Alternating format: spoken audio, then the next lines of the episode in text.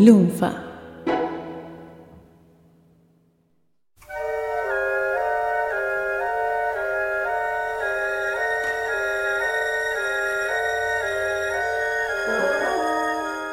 ¿Vos pensabas que Star Wars eran solamente siete películas? ¿Vos pensabas que solamente era una serie animada en Cartoon Network? ¿Vos pensaste que eso era todo? ¿Que no había nada más? Te equivocaste. Mi nombre es Goldstein y conmigo están. M. Doctor D. Sayus. Y en este podcast te vamos a contar qué fue el universo expandido de Star Wars y el nuevo canon.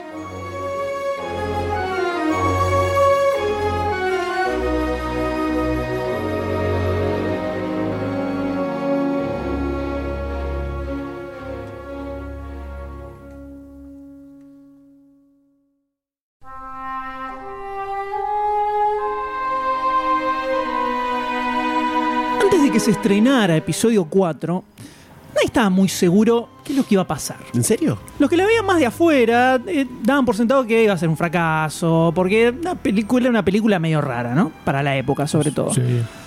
Pero hasta el mismo George Lucas tenía como mucha incertidumbre. Y como era imposible saber si la película iba a tener éxito o no, se le ocurrió una idea. El gordito genio. Exactamente. Ladrón. Por esas épocas, el escritor Alan Dean Foster estaba haciendo la novelización de episodio 4. La idea era que saliera publicada al mismo tiempo que la película, más o menos. Lucas ya había charlado bastante con él del proyecto, habían recorrido los sets juntos un montón de veces, y le había parecido que tenía buenas ideas. Foster tenía contrato para escribir dos libros, así que lo agarró y le dijo, ¿por qué no te escribís la segunda novela, que sería la continuación de, Star Wars, no, no se llamaba episodio 4 en ese momento, pensando en que después la podamos adaptar a una película de bajo presupuesto. Genios del marketing. Así, si a la película no le va bien, por lo menos podemos llegar a hacer la segunda parte un poco más casera, ¿viste? Como para que salga. Tanta fe no le tenía entonces. No se sabía qué iba a pasar, no se sabía qué iba a pasar. Pero algo de fe tenía porque dos libros ya firmó para, para escribir, ¿eh? el tipo había firmado para dos, Sí. dos Pa- libros. ¿Cuánto libro tiene Paulo Coelho? Así que Foster le dice, dale, buenísimo. ¿Y cómo sería la historia en general? ¿Qué tenés en mente para esta segunda parte?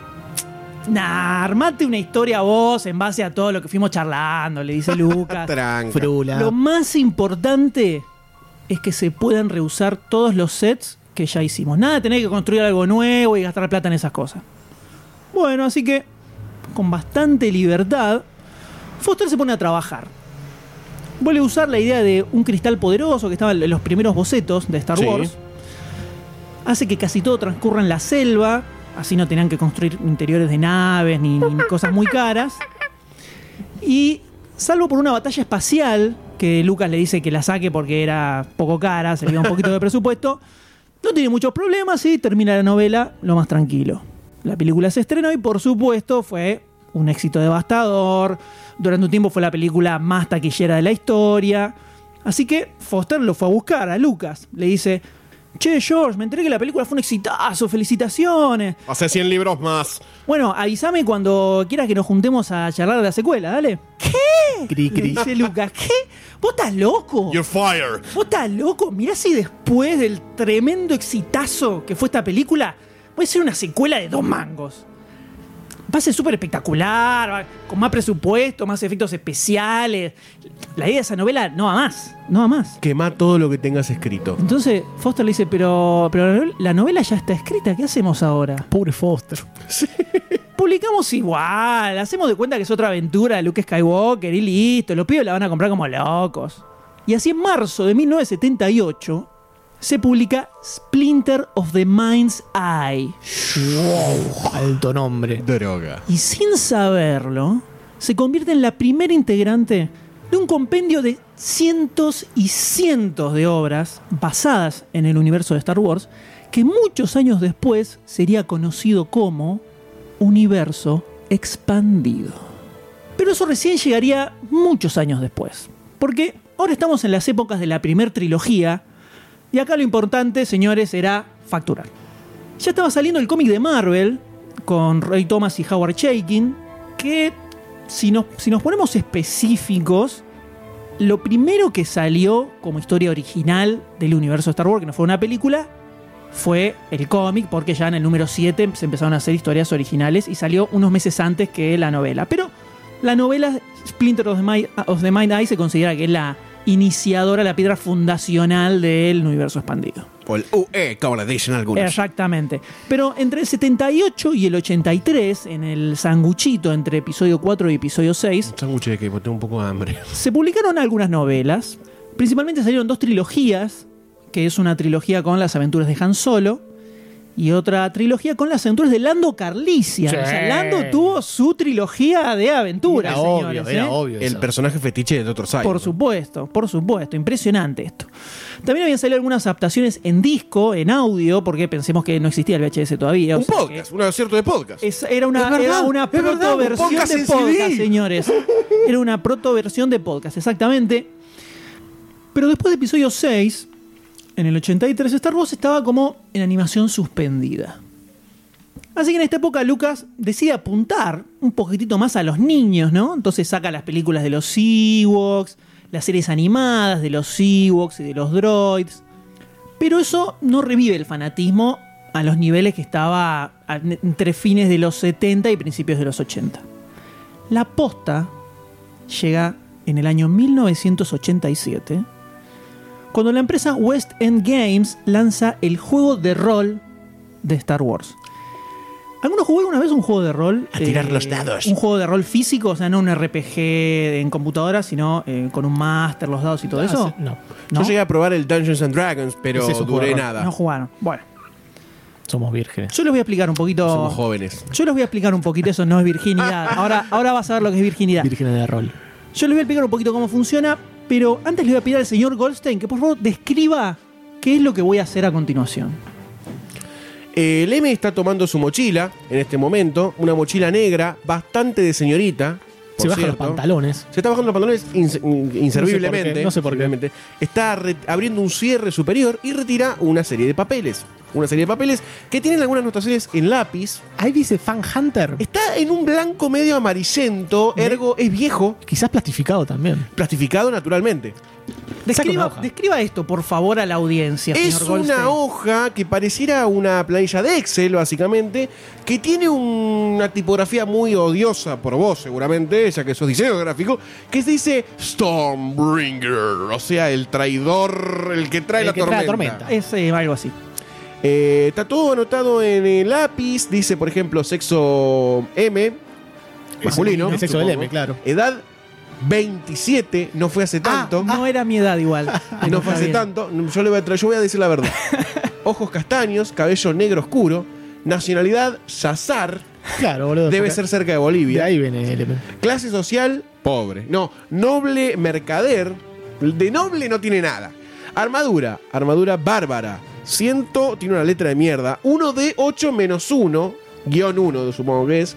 Características, fuerza. Muy, muy equilibrado el personaje. A ver, a ver cómo es. Fuerza. Lete algunos, algunos stats, lete. Fuerza 16, por ejemplo, tamaño 13, chiquitito.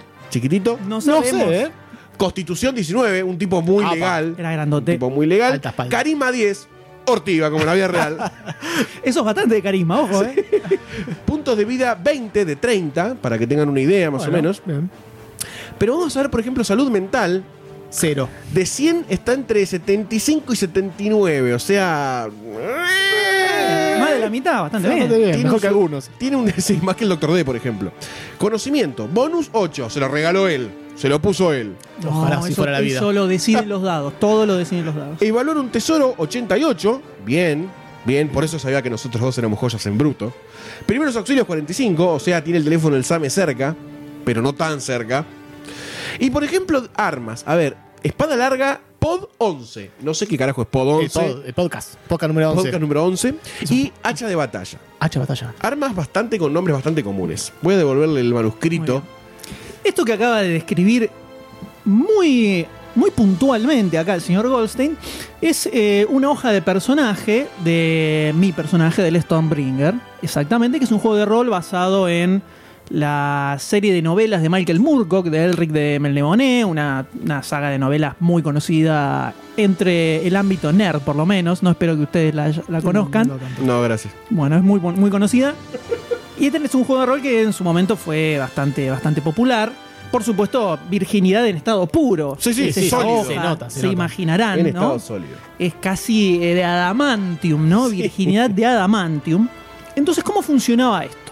El juego de rol de mesa es muy parecido al RPG digital que todos han jugado en sus computadoras Por seguramente porque es un género muy popular en estos, en estos días. En estos días, sí. Cada jugador, cada jugador tiene su personaje con una determinada clase y distintos stats para atributos o habilidades, como leyó recién el, el señor Goldstein. Y en el juego hay un máster que es el que lleva adelante toda la historia. O sea, todo lo que en la computadora lo va haciendo lo que, se, lo que programaron los, los diseñadores del juego. Acá había un máster que era una persona que no formaba parte del grupo de jugadores, que es el que iba dirigiendo toda la historia. Inventa un poco también, ¿no? El todo, Dungeon todo. Master. Absolutamente todo. Va describiendo los escenarios, eh, va diciendo las, las cosas que van pasando. Es muy importante para el juego de rol porque es el que le da la, como la vida y el carisma al Fundamental. juego, Es lo principal. Es lo principal. Es como si vos jugás un RPG, la historia es una cagada y te Con- aburrís a las dos horas. Es como jugar con la, historia, con la computadora apagada. Fuerte. Es lo mismo. Los jugadores van haciendo cosas en base a lo que el máster les va eh, desarrollando y explicando. Entonces, en, en un juego de rol siempre es muy importante todo el equipo. Tenés que un máster que sepa llevar bien adelante una aventura copada, divertida y que no sea muy hortiva. Y los jugadores también, que se Le pongan onda. pongan onda para jugar y no sean forros. Cuando voy a levantar mi espada número 7. Claro, el objetivo es que la historia esté buena y que sea divertido llevarla adelante, ¿no? Entonces, es una colaboración entre todos. Entonces, los juegos de rol, de mesa, vamos a llamarles de mesa, eh, algunos tienen un solo libro, los que eran los más simples, donde estaban las reglas y la descripción un poco de todo el universo, pero en general salían dos libros. Uno era el libro de reglas, donde se explica cómo funciona toda la partida, cómo se eligen los stats, cómo se definen las distintas situaciones, los modificadores que hay, toda la cantidad de cosas gigantescas que tiene también un juego de rol digital, cuando a medida que vas armando tu personaje te van tirando distintas formas de craftear y todo eso. Es el libro de las reglas.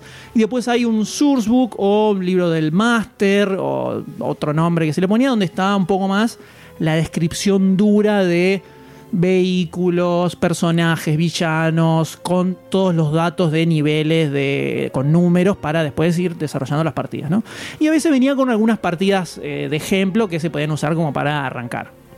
Esto es lo básico. Después sobre eso iban saliendo expansiones, nuevas historias, exactamente igual que los RPG Un digitales. DLC sería. Exactamente, salían como si fueran los DLC, donde eh, salía una aventura específica en otro reino o en otro planeta y tenías toda la descripción de ese lugar y cómo era esta aventura. O directamente se expandía con nuevas armas, eh, nuevos villanos, nuevos vehículos, igual que como funciona un RPG digital. Y las acciones, en este caso, se resuelven tirando dados. Que en un RPG digital funciona exactamente igual. Lo único que el dado no lo tiras vos, es, es un algoritmo de la, computadora. Entonces acá lo que tenías es una, canti- una cantidad de tiradas de un dado de determinadas caras. Seguramente oyeron alguna vez el Sí, dado de. 3 caras, de 6 caras, de 12 caras, de 50 caras. Bueno, esos eran todos dados que van más facetados con distintos números. Entonces, por ejemplo, en el AD&D, el Advanced Dungeons and Dragons, el clásico, cuando armabas tu personaje para seleccionar las habilidades se tiraba 3 de 6. Estos son 3 dados de 6 caras. Lo tirabas 3 veces, sumabas los 3 resultados y ahí tenías el puntaje de cada habilidad. En los, RPG digitales y en muchos RPG de mesa también se usa lo de tenés 20 puntos para distribuir entre las distintas habilidades. Para el Star Wars se usaba un sistema que lo había diseñado West End Games. Generalmente cada publisher tenía su sistema de juego que casi siempre lo iban usando con distintos ajustes en todos los juegos que diseñaban, eh, que se llama D6 System, que estaba basado todo en dados de 6 caras. Entonces, dentro de todo era bastante sencillo. Pero lo que tenía de particular es que en lugar de vos tener puntajes, como leía Goldstein recién, que decía, no sé, por ejemplo, evaluar un tesoro 88, vos lo que tenías era cantidad de veces que podías tirar un dado de 6 caras. Cada personaje tenía atributos físicos, eh, agilidad, reflejos y atributos mentales, eh, intelecto, percepción, así, una bocha.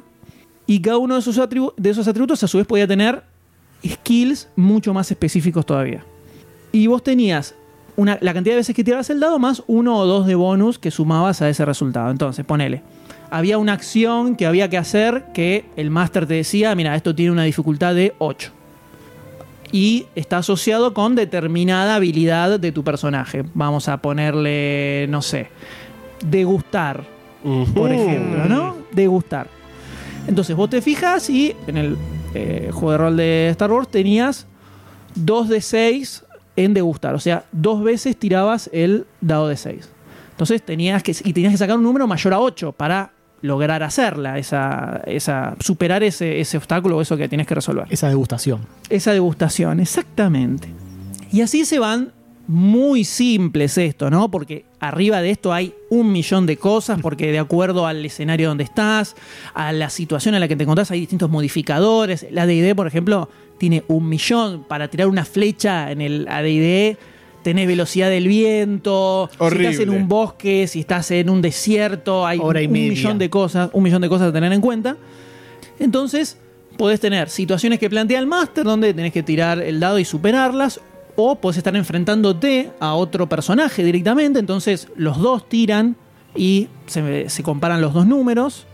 O también puedes estar enfrentándote con NPCs que el máster es el que los tiene y los va, los va tirando de acuerdo a. Aparece un golem en la cueva. Exacto. Que también. Y el máster también puede tener NPCs que son. que te ayudan. No solo son eh, enemigos. Mm, apareció una trola en la cueva. Claro, un buen máster, por ejemplo, generalmente tiene. Un buen máster tiene un par de NPCs ahí guardaditos para que cuando están a punto de liquidarte, viste, bueno, y justo aparece una águila volando que te salva. El Same, cae el Same justo. Claro, algo así para La que. gran no- señor de los anillos. Y para ¿no? que no se te cague toda la aventura, es una garcha, ¿sí? Esto es más o menos un, un pantallazo de cómo funciona un, un juego de rol. West End Games, este, este publisher que había hecho el juego de Star Wars, ya había hecho eh, un año antes el juego de rol de Ghostbusters, de la película, que le había ido bastante bien. bien. y que ahí ya habían planteado un poco este, el set de reglas que después eh, tuvo el de Star Wars. Entonces, con- después de todo esto que describimos, imaginan que se necesita mucha información para un juego de rol. O sea, el máster y los jugadores necesitan tener un montón de data específica de las distintas cosas que hay. no sirve decirle, bueno, hay tres naves. Necesitas saber los distintos modelos de naves que hay, para qué cosas sirven, los distintos stats que tienen cada uno, cómo se manejan, eh, no sé, hasta cuánto le dura el combustible. O sea, es todo ese tipo de cosas. ¿Tiene hyperdrive? ¿No tiene hyperdrive? ¿Cómo se define el hyperdrive? ¿Cómo se define si lográs saltar o no lográs saltar? Todo ese tipo de cosas había que detallarlas a full. Y hasta ese momento habían salido las tres películas, un par de boluses más, y no mucho más. Entonces aparecen dos muchachos que son Bill Slavicek y Curtis Smith de West End Games que se ponen a escribir todo esto. Entonces empiezan a desarrollar un montón de cosas que en las películas estaban apenitas Punteadas. esbozadas. Claro, por ejemplo, el Aurebesk, el Aurebesk, que es un, un lenguaje que en el episodio 6 aparece tipo en un fondo, un par de, de signitos. Entonces ellos agarran y desarrollan todo el lenguaje, el alfabeto, todo para que se pueda usar. Al Porque pedo, tiene- Smith. no, pero tiene. Pero pasa que la historia tiene que ser realista. Necesitas tener ese tipo de cosas. Y entonces en el 87 sale el libro de reglas y el sourcebook, que es donde está la info concreta. Por ejemplo, ahí tenías eh, funcionamientos de las naves, el hyperdrive, las armas que tienen, los sensores, el equipamiento y cómo funcionan los stats de cada una de esas. Eh, los modelos de naves de asalto, naves de combate, de transporte, los droids que hay, los vehículos a propulsión como los, los Land Speeder o los, los Speederbike, los vehículos de asalto terrestre como el AT&T, eh, las razas alienígenas que hay dando vueltas, eh, las criaturas como podría ser el Banta, el equipamiento en general, los blasters, los medicamentos, la protección, todo ese tipo de cosas son necesarias tener datos específicos. Eh, los tipos de Stormtroopers, pues si tienes uno solo es como medio choto, necesitas tener una variedad y tienen que ser distintos entre sí. Las bases rebeldes, los cuarteles imperiales para poder crear un eh, escenario, los personajes principales. Eh, muchísima información. Un montón de información. Se necesita, se necesita un montón de información para que para tener un Sea universo coherente. claro un Claro. universo coherente en el que y que sea lo suficientemente flexible para poder desarrollar muchas historias copadas y también en este sourcebook venían algunas historias para usar así como de base para empezar el juego es un hit obviamente en un gueto nerdístico no estamos hablando Imagino, imagino. Claro, no es que salía en los diarios el juego de rol de Star Wars En un virgueto. Claro, ganó el Origins Award, que es como los Oscars de los juegos de mesa, que todavía existe hasta hoy en día. En el 87 ganó como mejor juego de rol. Así que al año siguiente ya salieron seis libros extra, salió un sourcebook específicamente del Imperio, con todos estos datos que yo les expliqué recién, pero focalizado en el Imperio, eh, varias campañas nuevas, en el 86 salen un montón más y así empiezan a salir expansiones y expansiones y nuevos mundos y nuevas armas y nuevas razas y nuevas aventuras, todo para hacer crecer eh, el universo. Y acá empiezan a meter una bocha de cosas que en las películas ni las nombran, porque se les terminan al toque. Entonces empiezan a meter y a meter y a meter a full con todo. Pa, pa, pa, salen libros y libros, expansiones, expansiones y expansiones. El juego se hace bastante popular, no, no se convierte en un super clásico como puede ser el, el AD&D o el RuneQuest, que son juegos de rol ultra clásicos, tienen 8000 trillones de, de expansiones, pero empieza a tener una bocha de material, aunque no, no llega a salir del gueto nerdístico, digamos. Hasta que en el año 1991 aparece Menem. Bantam Books.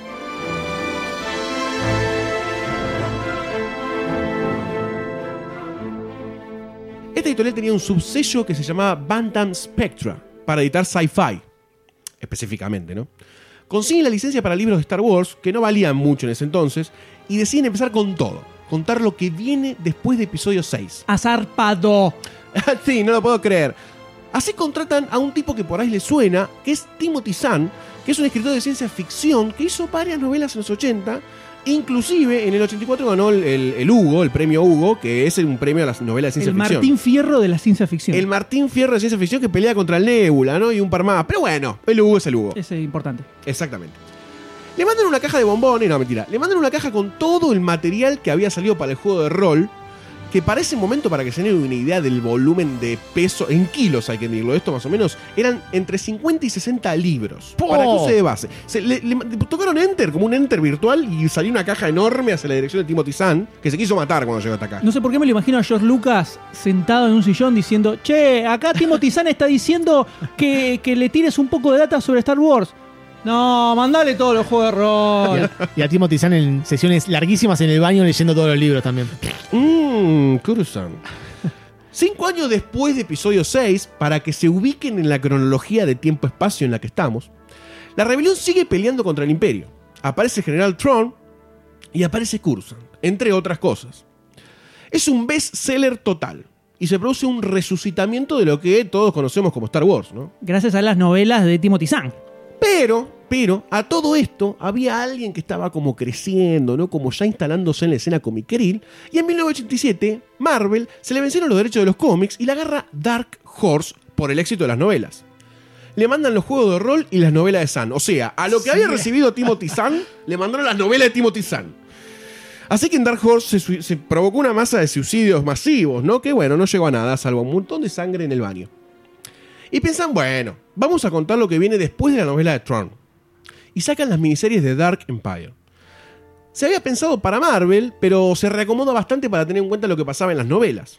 Es un trabajo que tuvieron que readaptar a lo que había escrito Timothy Zahn. Como si, fuera, como si fuera ponerlo en continuidad, digamos. Sí, un trabajo un chino, un poquito un chino debe haber sido esto, pero bueno. Para tener una coherencia también. Y acá, otra vez, esto demuestra la retroalimentación de todas estas cosas que iban surgiendo.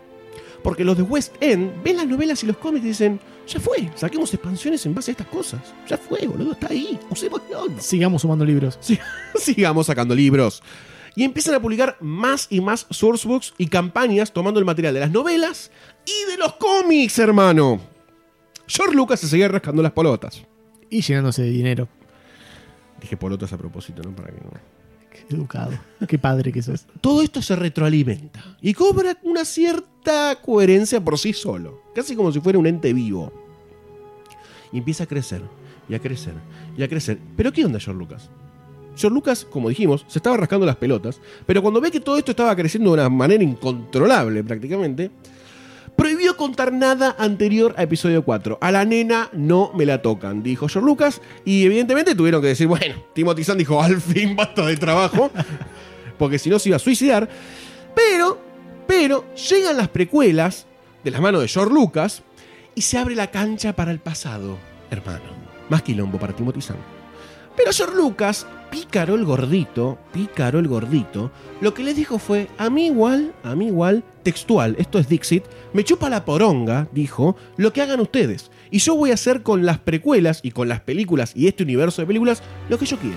Qué, qué sacado, ¿no, yo, Eh, un poco violento estaba ese día. Se ve que se había pasado en, en Osito Yumi. Estaba pasado de azúcar. Su. Pero fue así como en esta prohibición que puso George Lucas, eh, de decir todo esto no lo tomo, nace el canon. Pero con este nacimiento del canon, a nosotros nos surge una pregunta que es: ¿cuál es la diferencia entre canon y universo expandido? ¿Cuál, tío Goldstein? ¿Cuál? Más, más allá de las letras y tener una palabra más, el universo expandido comprende, básicamente, todo lo que no son las películas, las novelizaciones, las series animadas desde Clone Wars, allá por el 2008, y un par de cositas más. Y todo eso que se considera como la cronología oficial, se lo conoce como canon. Pero, ¿por qué lo definimos así y no decimos que el universo expandido son todas las obras no realizadas por George Lucas, el gordo pasado en azúcar? Porque, por ejemplo, las pelis de los Ewoks y el especial de Navidad del 78 son de Lucas. Y no son canon. No son canon, gracias a Dios. No deberían existir, ¿no? Pero bueno, no son canon. Luego, cuando aparece una corporación benéfica llamada Disney, que compra Lucasfilms, reformula todo el concepto de universo expandido y el canon en sí. Pero eso ya lo vamos a tocar más adelante. Así se creó una serie de obras muy, muy zarpadas y bastante reconocida por el fandom de Star Wars, que en un futuro vamos a estar tocando en otros podcasts. Por ejemplo, vamos a un par de números para que se den una idea de la magnitud de todo lo que estamos hablando. Dark Horse sacó casi 100 series sobre Star Wars. Oh, O sea, acá estamos hablando de series, no de revistas. Claro. Porque ahí tenés miniseries que pueden tener cuatro o seis números y después tenés series regulares como Star Wars New Republic que son como ochenta y pico de números. Oh. o sea que locura. si lo, si lo tenemos que calcular en, en revistitas, en comic books, estamos hablando de miles, tranquilamente. Y a esto se le agrega que, por ejemplo, en libros, incluyendo novelizaciones de la película, son casi 400 Uh. unidades de texto. Decí que Timothy Zahn no quiso escribir ahora porque si no se la mata, cortaba. se mata, se mata. Imagina, toma, eh, Timothy, te mando un container directamente porque Un bolquete lleno de libros. las novelas más o menos serán unas 150. Y las novelas postas, porque todas Sí. esas novelas juveniles medio que las sacaban como chorizo Como y capaz te frita. hacían 20, viste, 24 y de- toda una tras de la Me da otra. curro eso. Claro. Pero, pero vos que estás ahí en tu silla de trabajo, en la panadería esperando a comprar unas facturas, eh, un prostíbulo, ¿por qué no? Puedes estar en un montón de lugares. Estás escuchando y te decís, pero para, hay un montón de cosas, pero ¿qué es lo mejor? Necesito que el Dr. Sayus me cuente qué es lo más asombroso que se puede encontrar en todo aspecto de la palabra asombroso, puede ser bueno o malo, en este universo expandido de Star Wars.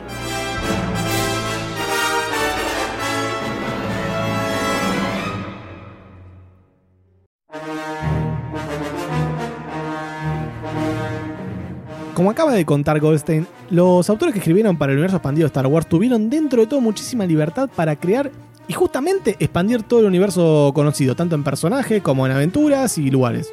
Y esa mezcla de lo nuevo con lo viejo dio lugar a cosas excelentes y cosas por ahí no tan buenas. Dentro de esta mezcla se puede encontrar personajes nuevos, eh, con historias nuevas, por ejemplo, como es el caso de Mara Jade de la trilogía de Traun, que es eh, la definición de lo que el universo expandido es capaz de hacer. Eh, en un principio pasa como asesina entrenada en la fuerza por el mismísimo emperador, después termina convirtiéndose en una agente especializada del emperador. Por lealtad o por ahí por un pseudo lavado del cerebro antes, que el emperador le hizo antes de morir, tiene el objetivo fijo de matar a Luke Skywalker. Pero Luke es muy bueno, es un tipo de mucho corazón y ayuda a liberarse. Mucha por labia, eso, mucha labia. Sí, mucho chamuyo tiene. Por eso, justamente después se termina enamorando de Luke Skywalker, termina casándose, termina un pibito, teniendo un pibito llamado Ben Skywalker. Epa, epa, Sí, sí. epa, epa, epa, epa, Ah, ojo ah, con ah. eso, ¿eh? Es un personaje que evoluciona, que crece fuerte, no es invencible, tiene debilidades. Es eh, la muestra de lo que se puede crear en el universo expandido. O sea, personajes que tienen chapa propia.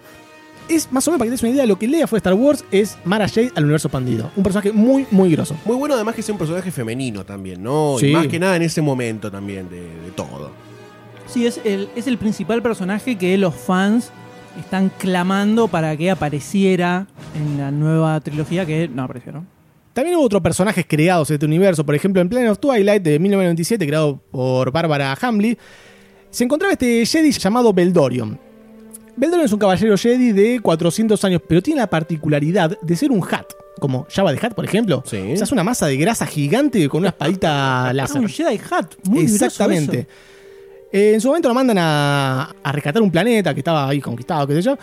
Y como la naturaleza los Hats, viste que son todos medio, medio rasca los Hats, son medio, medio tipos oscuros, termina conquistando el planeta y termina quedándose como el emperador del planeta. Medio, Y grondo- hace- medio grondonistas. Bastante grondonista, bastante grondonista.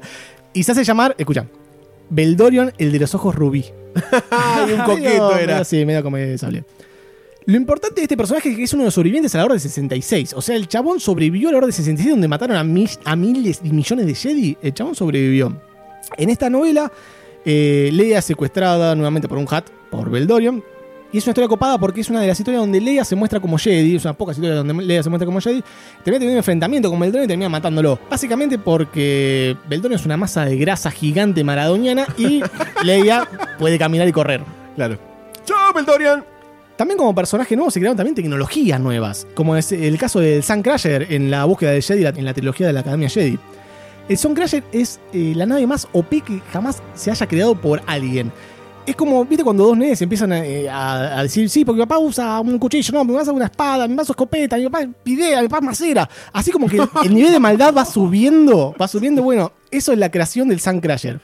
Es una nave con la agilidad de un X-Wing, puede entrar al hiperespacio, o sea, muy, muy veloz. Tiene una armadura prácticamente indestructible, se banca un rayo de la Death Star, así tranqui. Y lo que hace es tirar un par de misiles de protones al Sol de un sistema solar, por ejemplo, eh, lo transforma en supernova y chao sistema solar. Buenísimo. Además de todo esto, tiene un, Genocidio instantáneo. además de todo esto, tiene un sistema stealth que hace que el chabón entra en un sistema solar, destruye todo, se va y nadie se dio cuenta que estaba. ¿Cómo se destruye esta nave indestructible?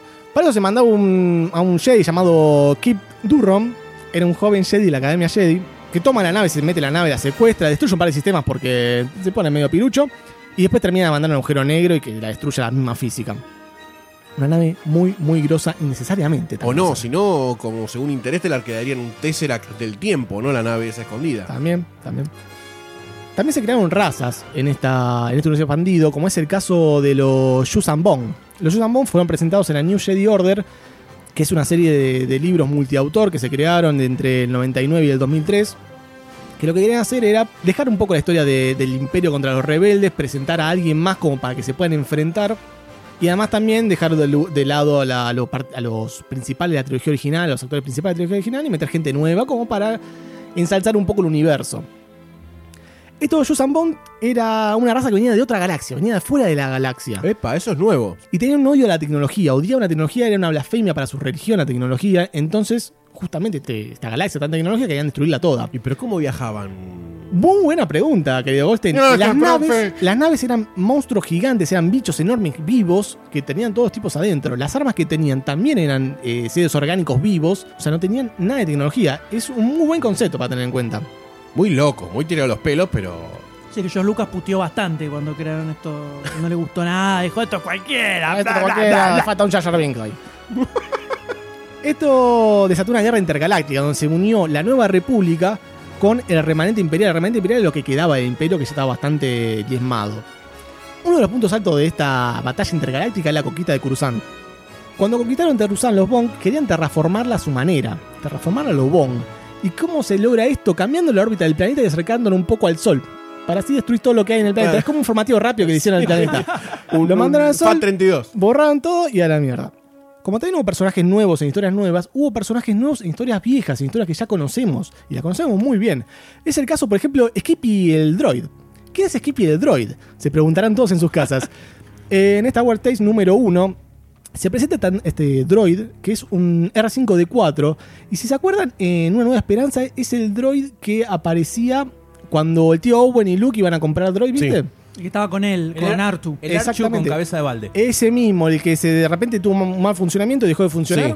Bueno, ese es eh, Skippy. Lo que tiene particular este droid es que usa la fuerza. Por ejemplo, estaba en el, en el palacio de Jabba the Hutt eh, sirviendo tragos y el tipo usaba la fuerza como para evitar que se le caigan los tragos, ¿viste? un buen uso de la fuerza. Muy bueno. Se logra escapar de, de Jabba the Hutt y empieza a vagar en el desierto y como todo lo que vaga en el desierto de Tatooine es capturado por los Yaguas y bueno, pasa todo esto que vimos. Lo que pasa en ese momento es que él tiene una visión a futuro de que eh, si se llevan a él, el imperio va a ganar, Leia va a morir y los rebeldes van a morir todos. Entonces lo que hace se hace saltar un fusible, se sacrifica por la historia y al mismo tiempo le mete en la cabeza a C-3PO que tiene que decir que se llaman R2D2. Si vos te puedes pensar un poquito, tiene sentido, porque Citripio es bastante pelotudo y no puede decir esa frase solo por sí mismo, sabiendo todo lo que tiene que hacer eh, R2D2. Esta historia es muy Es buena. un Muy genio, buena. Es muy genio, buena. Skippy es el héroe Ese de Star Skippy- Wars. Exactamente. Gracias a Skippy tenemos Star Wars y 800 películas más. También tenemos la historia de IG-88. IG-88 es ese droid, es el único droid de ataque que se podría decir que hay en toda la trilogía original. Es el que está en el Imperio Contraataca, entre los cazadores de recompensas, que está Boba Fett, hay Sí. un droid, hay otro personaje más. Bueno, el droid es IG-88. En la historia Therefore I Am, The Tale of IG-88, se cuenta un poco todo el trasfondo que tiene este personaje. El tío fue programado como un asesino, pero de repente durante la programación despierta conciencia, mata a todo lo que está en el laboratorio y se hace tres clones de sí mismo, o sea, se hace tres réplicas de sí mismo donde le pone su mente.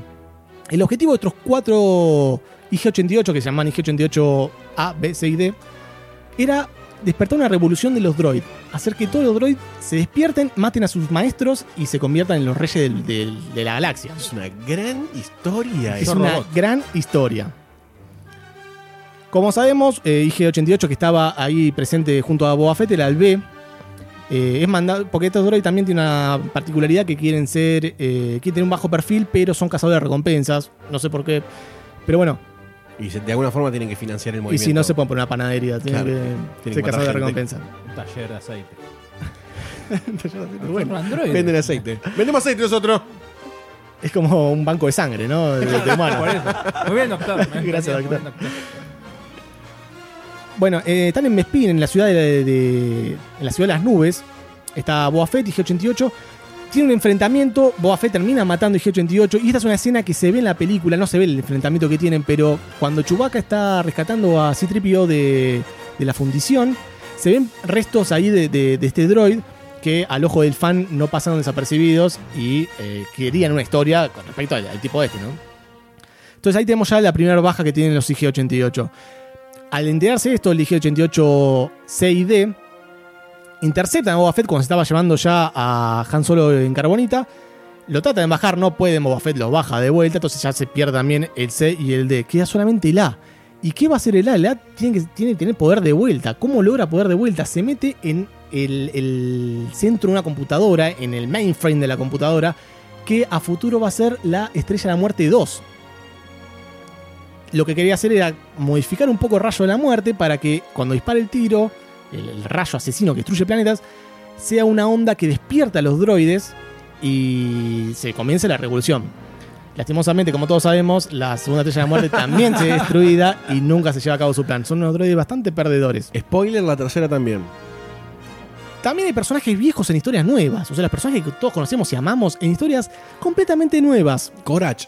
Por ejemplo, Marvel, eh, Marvel Star Wars, como decía L, me contaba, en el número 43 es un, un cómic que lleva el título La Tercera Ley. Y cuenta la historia de Leia, que se fue con su ministro de Finanzas de la Rebelión, a pedir un préstamo al Banco Planetario para comprar más X-Wing.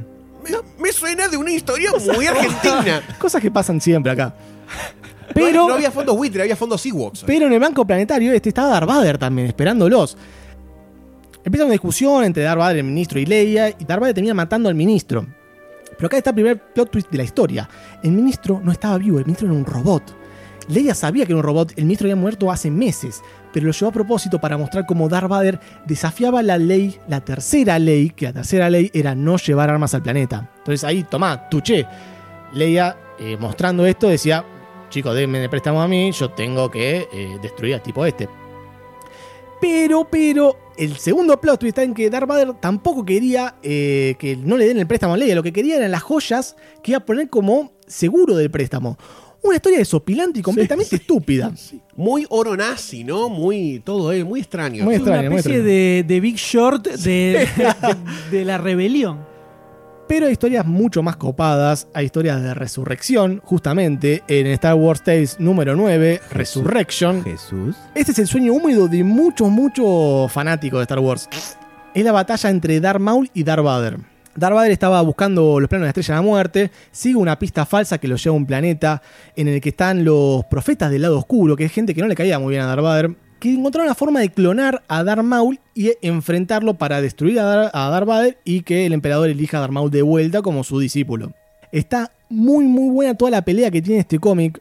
Darth Maul obviamente es muy ágil, muy, muy sacado, muy violento, muy feroz. Ya lo vimos eso en la película. Imaginándolo peleando con Darth Vader es como eh, pegarle a un viejo con un bastón. Claro. Es como una pelea ya ganada. Pero lo que hace... muerto con asma, ¿no? Exactamente, pero lo que hace Darth Vader es alimentar su vida con la frustración que siente por sí mismo para eh, subir su poder y poder pelear también con las fuerzas del lado oscuro contra Darth Maul. Obviamente terminando Darth Vader porque si no hubiera existido todo lo que existe después, ¿no? Pero bueno, Spoiler alert. spoiler, chicos. Otra persona que revive también es Boba Fett en A Brave Like That, de Tale of Boba Fett. Eh, se, Se parece el nombre de un disco de música pop. se cuenta la resurrección de Boba la resurrección es una forma de decir, ¿no? Porque sale del estómago del Sarlacc, usa todo su armamento para escaparse. Pero lo importante acá es el cómic número 9 de Dark Horse, que se llama Boba Fett eh, Twin Engine of Destructions, en el que Andy Mengels entiende muy, muy, muy bien al personaje. Sabe que Boba Fett es un personaje visual, sabe que lo que gana lo gana por la facha que tiene. No es un personaje de novela, no es un personaje de, de cuentos, es un personaje de cómico de película. Básicamente como el Batman de Star Wars. El tipo tiene facha, tiene su gadget, tiene su vehículo copado, eh, tiene un halo de misterio. Y lo que hace Andy Mengel es retratarlo perfectamente en este cómic. Se ve. eh, se lo ve parco, se lo ve misterioso, se lo ve calculador, muy frío, así como tira palabras, eh, tira frases como muy cortitas, ¿viste? Y toda la historia cuenta que tiene que enfrentar a un. a un clon, justamente. Ah, hasta ese momento no era clon. Es a un, un imitador de Boba Fett llamado Yodocast. Este imitador tiene un traje mandaloriano y empieza todo como una- un tema de una lucha de poderes entre Boba Fett y cómo él en serio se ganó su traje. Y toda la historia atrás y la frialdad y, y la violencia que tiene Boba Fett en este momento es increíble. Súper recomendado este cómic, por favor, leanlo. Pero uno de los hechos más importantes y más trascendentales de toda la historia del universo expandido es la muerte de unos personajes más queridos para todos nosotros. Esto es terrible, señores. Es apabullante esta Y situación Fue re polémico, ¿eh? muy polémico. En la nueva Orden Jedi, en la novela, en la primera novela que se escribe, eh, Vector Prime, bajo la bendición de George Lucas, se descarta uno de los personajes principales de la trilogía original. Nunca había pasado esto. Siempre los personajes originales seguían viviendo indefinidamente hasta el futuro, ¿no? Porque nunca se moría ninguno, ni siquiera de viejo. Pero en esta novela se cuenta la muerte de Chewbacca. Fuertísimo. La muerte de Chewbacca. ¿Y cómo muere Chewbacca? ¿Cómo puede matar a Chewbacca? No, no se muere en un tiroteo ahí en el conurbano Se ahogó con el bigote. no se atraganta con la- una ola de pelo, ¿no? El tipo es aplastado por una luna. El tipo es aplastado por una luna. le dijo a la novia, yo te doy la luna, la bajo. Y Queriendo, queriendo salvar a Anakin Solo, que es uno de los hijos de Han Solo. Ahora, no la ve venir la luna. Sí, bueno, justamente estaban evacuando el planeta. Lo tira dentro del Millennium Falcon. eh, Han Solo va llorando mientras ve como Chewbacca se queda en, la, en, en el planeta. El planeta se llamaba Serpindal. Y ve como la luna se va acercando, se va acercando, se va acercando y lo termina aplastando. La única forma de matar a Chewbacca. ¿Cómo matas a Chewbacca con una luna? es uno de los momentos más trágicos que pudo haber existido en el universo expandido. Pero todas estas historias copadas, todas estas novelas que le contaba a Goldstein, lo que le contaba a M, todo esto, todo esto quedó sepultado. Todo esto no existe más. Todo esto es leyenda. Ahora el Dr. D le va a contar por qué se convirtió en leyenda todo esto.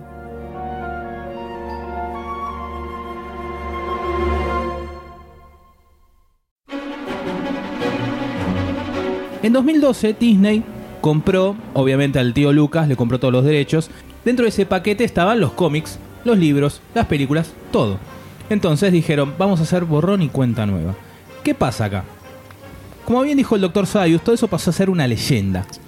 Los derechos de los cómics los tenía hasta ese momento Dark Horse. Dark Horse venía publicando todo. Pero en 2012 Disney compró Lucas y dijo, en el 2014 a Dark Horse se le acaba el contrato. Y en enero del 2015 nosotros arrancamos con lo nuevo, con lo lindo, con lo pulenta, con la posta, con la verdad de la milanesa. Visto, borrón, cuenta nueva, lo tiramos abajo. ¿Por qué hicieron esto? Al ver todo este universo expandido de Star Wars, Disney dijo, hay cosas que no son muy coherentes, que no cierran y no nos sirve. Nosotros queremos hacer un nuevo universo. No nos va a enganchar con las ideas que tenemos. Entonces, tiramos todo bajo la alfombra y lo hacemos todo de vuelta. Un poco los limitaba también, ¿no? Porque si existía eso, quería decir que lo que tenían que hacer ellos tiene que ser coherente con lo que ya está. Catherine Kennedy, que en su momento era la, la segunda al mando de Lucasfilms, después de George Lucas, obviamente, cuando lo adquirió Disney, pasó a ser la capa de Tutiricapi de Lucasfilm. Entonces dijo, bueno, nosotros vamos a empezar de vuelta, pero si algo que nos sirve de todo lo que se escribió con anterioridad, lo vamos a tomar. Hubo como una ola de despidos en Lucasfilms y un ajuste violento, una terapia de shock. Pregúntale a Disney. Empiezan a escribir el nuevo canon, pero en enero de 2015, Marvel, obviamente de Disney, porque Disney, Disney es como un pulpo que tiene Marvel, Pixar, Star Wars, los el, Muppets, el todo. pulpo o un cáncer de médula también. Hay que ver cómo termina todo, ¿no? En enero de 2015 se iba a relanzar todo a través de Marvel, toda la línea de historietas. Y Dark Horse, como veía venir que se le acababa el negocio, empezó a sacar miniseries, todo. Entraron a buscar los borradores de, Luke, de George Lucas y dijo, bueno, a ver qué tenemos acá. Ah, mira, el, el borrador del primer guion de Star Wars. De, de Star Wars en ese momento era Star Wars. Lo cual lo publicaron con, con dibujo, con los bocetos que había en ese momento. Unos diseños bastante interesantes. Mucha onda Battlestar Galáctica. O sea, como que nos obviamente tomaron, y los dibujantes de ahora tomaron idea de eso. Nunca similar a Star Trek, ¿no? No, para nada. Star Trek es único. Exacto. Dark Horse aprovechó, sacó, sacó, sacó, pero se le acabó el contrato a mediados del 2014. En enero de 2015, Marvel anuncia con bombos y platillos la serie Star Wars, donde nos cuenta las aventuras de los rebeldes después de episodio 4. En febrero sale Darth Vader, donde están las peripecias de Darth Vader después de episodio 4. Muy interesante cómic. Y en marzo lanzan Princesa Leia que es una miniserie que arranca, todas estas arrancan después de episodio 4, que Leia va a buscar sobrevivientes de Aldran. Ahora, ¿cuál es la diferencia entre este canon y el viejo canon? Este canon es todo oficial, es todo posta, está todo dentro de las películas de la línea de tiempo. Con el anterior canon se lo tomaba de base, como que está ahí, no jode, se le puede hacer referencia, pero no era oficial posta a posta. Para este nuevo canon se crean los videojuegos, los libros. Unos libros toman lo que viene después de episodio 6, lo que pasa antes de episodio 7, obviamente. Tenemos miniseries de cómics. En estas miniseries de cómics están inventadas entre los distintos episodios, obviamente las películas, y están centradas en los distintos personajes de la saga. Así es como está Luke, la princesa Leia, Lando, Chewbacca, Obi-Wan, Obi-Wan y Anakin, así con varios personajes. Hasta una novela ambientada en un personaje en cual cuenta su historia que es Tarkin. Viejo y querido Tarkin que finiquita en episodio 4. Pero todo esto de lo que estoy hablando, todo lo grosso, todo lo opulenta que es todo este nuevo canon, este nuevo universo expandido, lo vamos a ver a futuro en los próximos episodios de Podawans.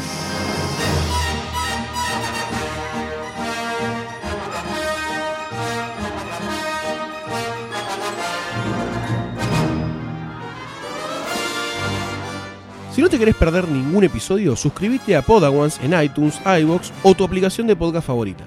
Si este episodio te gustó y tenés ganas de darnos una mano, lo podés hacer de varias maneras. Compartir el podcast, pasáselo a tus amigos o entrar en iTunes o iBox y dejarnos una evaluación, porque eso nos ayuda mucho a conseguir nuevos oyentes. Podawans forma parte de Lunfa, un lugar en el que vas a encontrar un montón de podcasts increíbles. Puedes escucharlos entrando a lunfa.fm. Puedes enterarte de los nuevos lanzamientos buscando Lunfa FM en Instagram, Twitter y Facebook. Así vas a descubrir cosas como Demasiado Cine Podcast, en donde actualmente estamos repasando la historia de una de las mejores películas de boxeo de toda la historia del cine, Rocky. Además del tema de la coreografía, desde el lugar del maquillaje, el tema del sudor total y constante. Cada vez que les pegaban una piña, como escupían sangre. Eh, es feroz y terrible la, cómo se maltratan entre los Sí. dos, eh, eh, lastimándose. Sí, es una, es una, una pelea bastante fantástica en el sentido de fantasía, porque muchas, muchos boxeadores después en algunos documentales analizan la, peli- la pelea de Rocky y Apollo Creed como si fuese una pelea real y dicen que esos dos boxeadores hubiesen muerto en el round 3 o 4 porque era imposible sostener una pelea con ese nivel de golpes, ese nivel de violencia hasta el final y es por eso que la pelea de Rocky es tan impresionante y uno cuando ve una pelea de box de ahora dice, ¿dónde carajo están los golpes acá? Hermano, pegate como Rocky, hijo de puta, Son dale. pechos fríos, son todos pechos fríos. Este Mayweather cuenta plata nada más, hermano, pegale a alguien, grone. Si querés saber cómo sigue, búscalo en lunfa.fm.